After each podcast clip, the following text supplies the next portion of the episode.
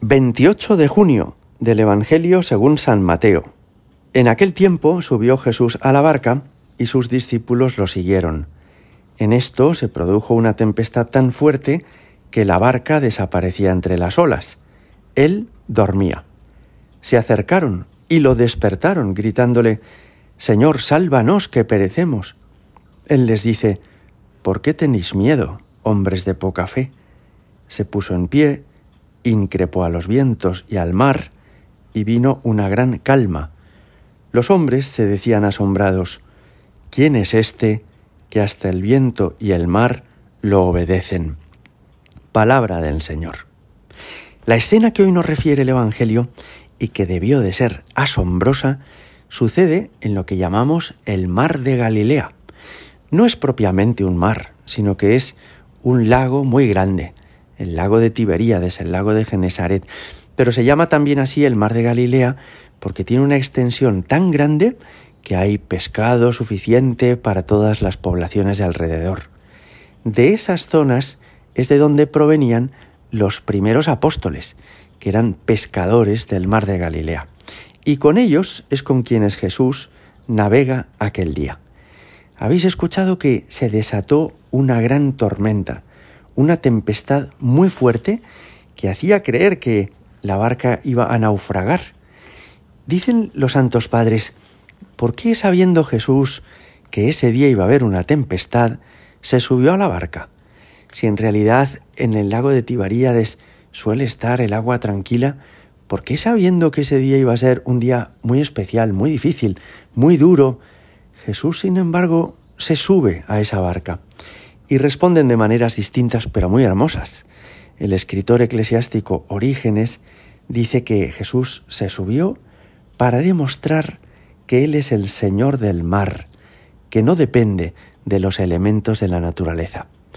Y es verdad, Jesucristo no es solamente nuestro Salvador para nosotros, no es que nosotros nos lo hayamos creído, nos hayamos convencido y entonces pues lo tengamos junto a nosotros como un amuleto que nos dé suerte. No, no, es que Jesucristo es Señor y Dios universal. Y por eso Él puede increpar a los vientos y al mar, por eso Él tiene dominio pleno sobre la naturaleza. También San Juan Crisóstomo, hablando sobre este pasaje, decía que Jesús quiso enseñar a los discípulos a soportar las persecuciones.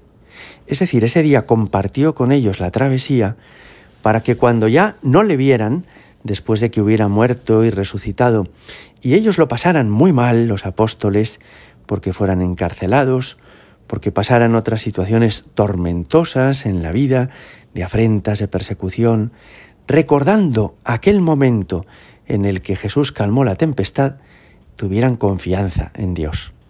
Y todavía otro padre de la Iglesia, San Pedro Crisólogo, nos dice que es que la barca es una imagen de la Iglesia. Jesús permitió que pasara aquello ese día para que ellos comprendieran que en el curso de los años sucesivos nunca estarían solos. Siempre en la vida de la Iglesia irían acompañados por Jesús. A veces lo notarían, como cuando Jesús estaba despierto, y otras veces no lo sentirían, como cuando Jesús estaba dormido, pero siempre permanecería a su lado. Qué hermosa es la escena, ¿verdad?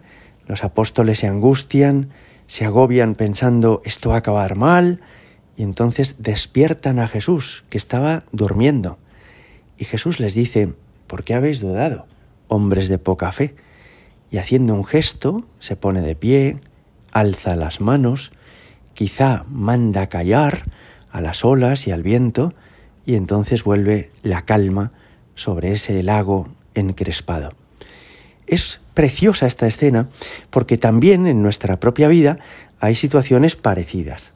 Hay ocasiones en las que, como solemos decir, uno siente que le llega el agua hasta el cuello, que ya no puedes más, que tienes demasiado trabajo o que han surgido tantos problemas que no sabes por dónde empezar a arreglarlos, o que han ocurrido tantos disgustos que cuando además ya te parecía que no podía suceder nada peor, todavía ocurre algo nuevo, bueno, hay situaciones en las que uno tiene la impresión de que no puede más, que se ahoga.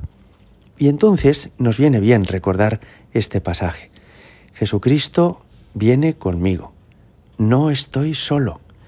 Puedo a veces sentirle más o sentirle menos, pero nunca estoy solo. Siempre estoy acompañado. ¿Y qué es rezar? ¿Qué es orar? Rezar es despertar a Jesús. Rezar es decirle al Señor, Señor que me ahogo, Señor que esto va muy mal, que nuestra empresa se hunde o que nuestra familia atraviesa problemas muy graves. Ayúdanos, por favor, interven. Esto es orar, esto es rezar, para eso sirve. Y entonces Jesús, que a veces nos reprochará como a los apóstoles, hombres de poca fe, intervendrá y pacificará las situaciones. Hoy le pedimos al Señor que no nos falte nunca la confianza plena en su poder y que no pensemos que tenemos nosotros que ser Dios y arreglarlo todo.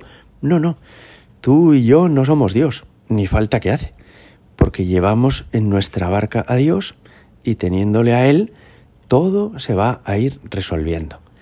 Ahora, también este pasaje nos ayuda a entender que seguirá habiendo momentos difíciles, que no podemos tener la ilusión de pensar que por llevar a Jesús en la barca todo va a ser facilísimo. No, no, podemos tener la certeza de que el Señor nos ayudará a salir adelante de todo, eso sí, pero seguirá habiendo tormentas, seguirá habiendo problemas, seguirán encrespándose las olas con frecuencia.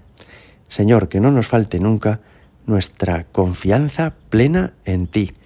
Sagrado Corazón de Jesús, en vos confío.